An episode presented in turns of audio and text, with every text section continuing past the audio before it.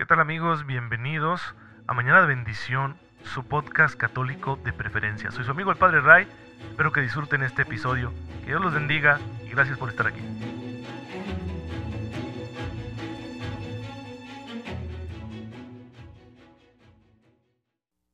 Muy buenos días hermanos, muy feliz jueves eucarístico. Bienvenidos a su podcast católico favorito Mañana de Bendición con su amigo el Padre Ray. Les envío un fuerte abrazo, un cordial saludo y mi mejor deseo de siempre. Una fe muy viva con la cual ustedes puedan descubrir cómo la gracia de Dios ya está presente en sus vidas y que les va a ayudar a hacerlo todo a la manera de Jesucristo nuestro Señor y por supuesto, de esa forma que nos encaminemos al reino de los cielos, al reino de su amor, a la vida eterna que es nuestra verdadera patria. Hermanos, el día de ayer tampoco hubo podcast, es que así soy yo de, de irresponsable, no, no se crean. Saben que tuve la necesidad de, una cita médica que estaba apartada ya con mucho tiempo y de esas citas que no puedes dejar pasar. Y como de ahí luego estamos en reunión los sacerdotes estudiando, estudiando la liturgia, muy bonito curso nos están dando con un especialista, pues eh, ya, ya no se pudo grabar, pero aquí estamos de nuevo. Recuerden que todos los jueves la iglesia nos invita a acercarnos de manera particular y muy consciente al misterio de la presencia real de Jesucristo nuestro Señor en la Eucaristía. Él está presente en el Santísimo Sacramento del altar, que también se reserva en el sagrario, está presente ahí con su cuerpo, su sangre, su alma y su divinidad, todo para nosotros. Claro que está presente principalmente para que ustedes y yo lo recibamos en comunión. Sin embargo, no siempre podemos recibirlo en comunión y aún habiendo comulgado, podemos acercarnos espiritualmente a este misterio de muchas formas. Lo hacemos cuando la Iglesia expone de manera solemne el Santísimo Sacramento para la adoración de los fieles, que es lo que solemos llamar una hora santa. O también simplemente podemos visitarlo allí en el sagrario y ahí hacer nuestra oración. Cuando no podemos hacer ni eso, pues podemos acordarnos de Jesús que está presente en el sacramento y podemos hacer una comunión espiritual. La comunión espiritual no está para sustituir la comunión sacramental. La comunión espiritual está para prolongar la presencia de Jesús Eucaristía en nuestras vidas, para traerlo en el pensamiento y en el corazón. Así que nunca utilicemos la comunión espiritual como un sustituto. Ahora, claro, hay de usos a usos de la comunión espiritual. Por supuesto que cualquier fiel cristiano, aunque esté comulgando a diario, puede hacer todas las comuniones espirituales que quiera durante el día. Ciertamente ahora en el contexto de la pandemia, que muchas veces nos hemos visto impedidos de participar presencialmente de la Eucaristía, por lo tanto nos hemos visto impedidos de la comunión eucarística, claro que tenía un efecto mayor la comunión espiritual, porque el Señor claro que sabe lo que está pasando. Y por eso, cuando le decíamos, ven a mí al menos espiritualmente, pues nos llenaba con su gracia.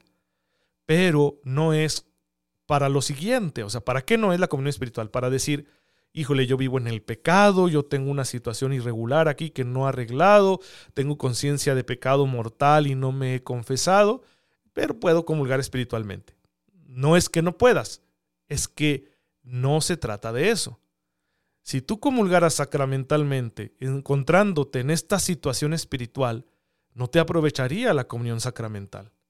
Si tú haces la comunión espiritual en una situación semejante de pecado mortal, no te aprovecha la comunión espiritual. No es que digas, ah, bueno, es que yo estoy excluido de la comunión sacramental, pues me queda la comunión espiritual. No, no es así. No es así. También para la comunión espiritual se necesita vivir en gracia. Entonces aquel que no puede comulgar, ¿qué es lo que tiene que hacer? Pues tiene que mostrar arrepentimiento. Claro que el arrepentimiento sincero, completo, pues es aquel que lleva consigo un propósito de enmienda. En ocasiones no puedo enmendar mi situación. Hay muchas razones que pueden resultar en una circunstancia de extrema dificultad para que yo cambie mi situación. Y Dios lo sabe y la iglesia también. Por eso no te sientas así como que excluido, pero pide a Dios. Pide a Dios de esta manera. Señor, hoy no puedo recibirte. Tú sabes que me encuentro en una situación que no es la mejor, pero no puedo cambiarla a corto plazo. Confío en ti que en algún momento me darás la gracia para que yo algún día pueda salir de esta situación y recibirte en santa comunión sacramental. Es lo que yo haría si me encontrara en una situación así, que no puedo cambiar pronto, pues a pedir esa ayuda, ese auxilio al Señor continuamente para que llegue el día en que todos podamos disfrutar del santo sacramento del altar. Bien, el día de hoy la iglesia también recuerda a muchos santos. Yo quiero contarles hoy de la vida de San Ángel de Sicilia. Es interesante, se trata de, de, un palestino. Él nace en Jerusalén en el año 1185. Sus padres eran judíos, pero se convirtieron al catolicismo. Tras la muerte de sus padres, él y su hermano gemelo Juan decidieron ingresar en la orden de los carmelitas.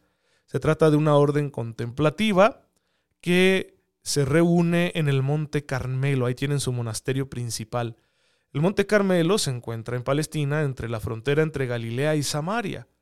Y pues ahí se reunieron desde la antigüedad algunos eremitas, algunos sacerdotes, y esta orden se transformó en una orden mendicante contemplativa en el siglo XIII y luego se extendió hacia otros países. Estos son los carmelitas, por eso hay sacerdotes y monjas que les decimos carmelitas, vienen de esta fundación. Y de ahí el Monte Carmelo. Ahora, los carmelitas veneran de manera especial a la Santísima Virgen María. Por esa razón decimos Nuestra Señora del Monte Carmelo, popularmente conocida como Nuestra Señora del Carmen.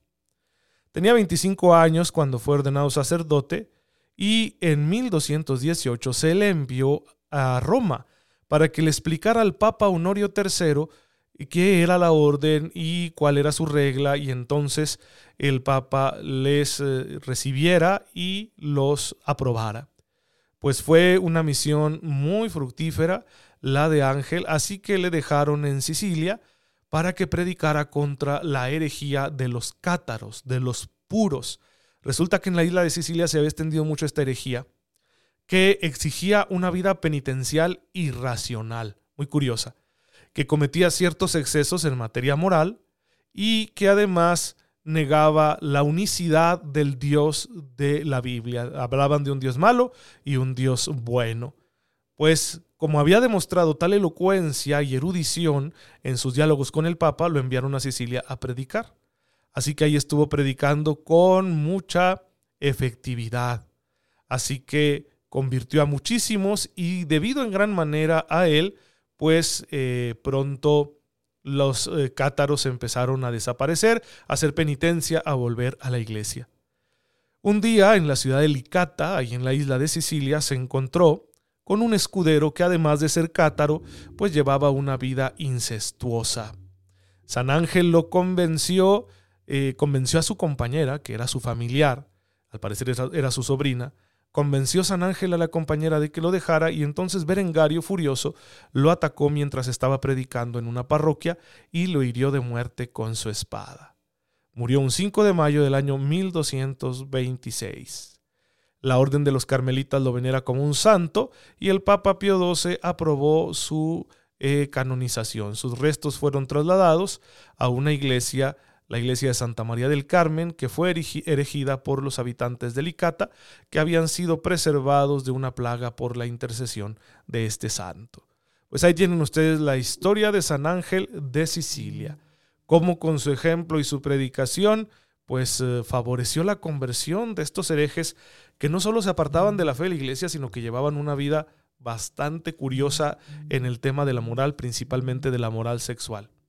Pues bueno, fueron así las cosas y dio la vida por Cristo. Pidamos su intercesión, hermanos, también nosotros en ocasiones tendremos que arriesgarnos señalando lo que no está bien, tanto en el terreno de la doctrina como en el terreno de las costumbres. Y claro que esto nos puede llevar a que otros reaccionen con furia y nos ataquen, pero el Señor estará con nosotros. Si es nuestra hora, pues que sea nuestra hora, y si no, Él nos sostendrá.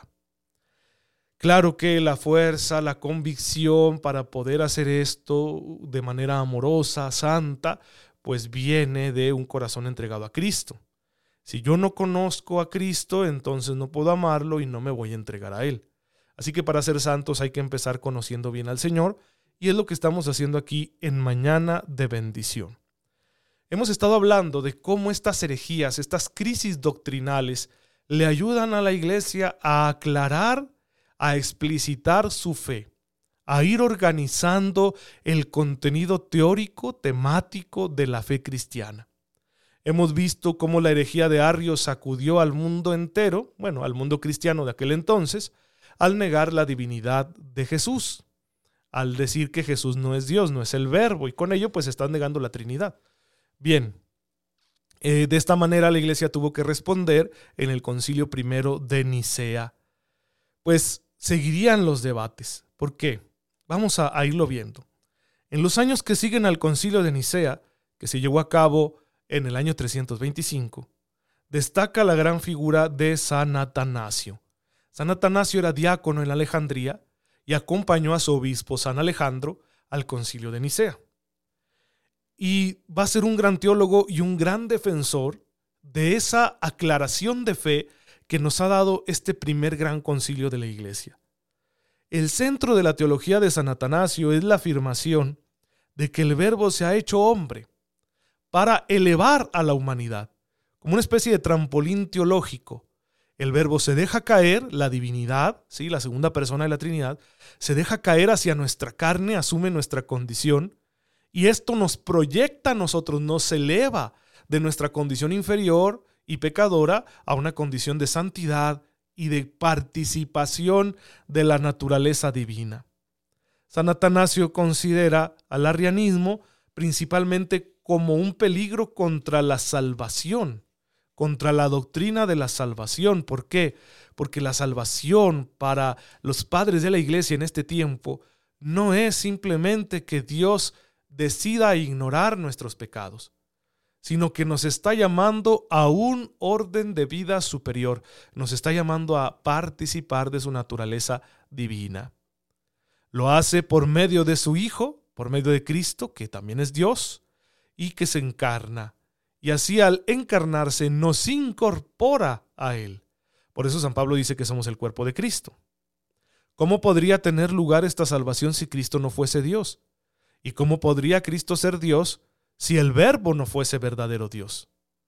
San Atanasio enseña con rotundidad la igualdad de las tres divinas personas. Sin embargo, pues su lenguaje teológico aún no alcanza a expresar con claridad la distinción que es lo que distingue a cada persona divina. Esta distinción va a ser profundizada por los padres llamados capadocios, porque todos son originarios de una región llamada Capadocia, en lo que hoy es Turquía, y que fueron muy amigos entre sí. Se trata de San Basilio, San Gregorio de Nacianzo y San Gregorio de Niza. Todos ellos viven en el siglo IV y van a tener contribuciones importantísimas para la doctrina de la iglesia que se van a, conformar en como un sistema teológico muy interesante que va a terminar siendo la definitiva refutación de las doctrinas de Arrio. Porque, ¿cuál va a ser el aporte de estos teólogos, que también son obispos? Eh, van a distinguir entre la esencia y la persona. es muy interesante. Hay dos términos de origen griego que la fe de la iglesia asume para explicarse a sí misma de mejor manera. Uno ya hemos hablado de él, es usía, que significa esencia, sustancia, como lo que es propio de las cosas, de cada tipo de cosas. Pero hay otro término, persona hipóstasis.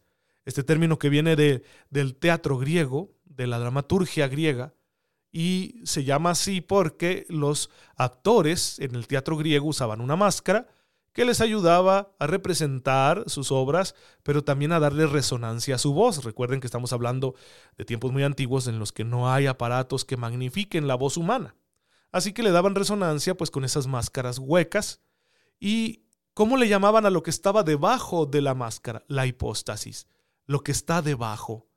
La máscara es la máscara, no es la realidad. La verdadera realidad es la hipóstasis, que posteriormente al latín pasará a ser llamada persona.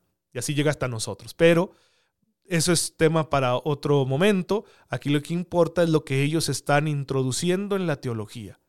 Encuentran el camino para afirmar la diferencia entre las personas divinas sin negar la unidad de la esencia. Entonces van a decir una sola usía, pero tres hipóstasis. Una sola esencia, pero tres personas. Ahora ellos ya tienen el lenguaje que no tenía San Atanasio. el lenguaje para hacer distinción entre las tres divinas personas que conforman un único Dios. Pues bien, ahí tienen ustedes esta aportación.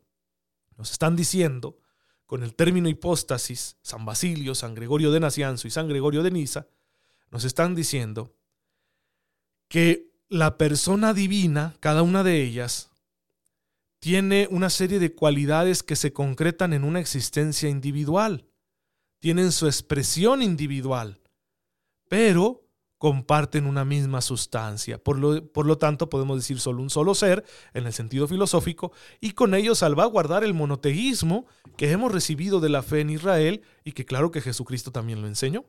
Así conciliamos al único Dios de Israel con la imagen de Dios más plural, vamos a llamarla así, que nos dio Jesús, al decir, el Padre y yo somos uno, y al hablar del Espíritu Santo, y al decir, vayan y bauticen en el nombre del Padre y del Hijo y del Espíritu Santo. ¿Cómo conciliamos estas dos cosas sin caer en el politeísmo? Pues bueno, los capadocios han hecho una reflexión que nos permite conciliar estas dos grandes verdades y expresarla con mayor claridad. Pero esto no termina las discusiones. Fíjense que eh, durante el mismo siglo IV va a haber otro personaje importante, Apolinar de la Odisea, que va a luchar contra Arrio. Fíjense qué curioso, es un teólogo que rechaza la doctrina de Arrio en el terreno trinitario, pero que termina aproximándosele en el terreno cristológico. Es decir, Apolinar rechaza la imagen de Dios que tiene Arrio, pero comparte con él la imagen que tiene de Cristo defiende la perfecta divinidad del verbo. Pero va a ser una afirmación muy interesante. Nos va a decir que el verbo, el Hijo, la segunda persona de la Trinidad, se une con la humanidad de Cristo haciendo las veces de alma. Con ello quiere subrayar la unidad de Cristo, pero afirma que en Cristo Jesús hay cuerpo, sin embargo no hay alma racional. No hay un alma espiritual que sea sede de la libertad como la tenemos todos los seres humanos. Apolinar defiende pues la unidad de Cristo, pero negando, mutilando, lesionando su humanidad. Al hacerlo, plantea por primera vez y en forma directa la cuestión que afecta más propiamente a la cristología. ¿Cómo dos naturalezas perfectas y completas pueden unirse en una sola persona? Ese es el debate que está introduciendo Apolinar de la Odisea. Sí, decimos, a ver, ya, ya le dijimos a Arrio que no, y decimos que Jesús es Dios y hombre, pero ¿cómo? ¿Cómo? ¿De qué forma? Porque cada naturaleza es distinta. ¿Cómo en Cristo están unidas, pueden estar unidas tan íntimamente que sean una sola persona? Aquí se inicia un debate teológico, al mismo tiempo que una profundización doctrinal en el ser y en el obrar de Cristo, que va a ocupar a las mejores mentes de la Iglesia desde el siglo IV hasta el siglo VII.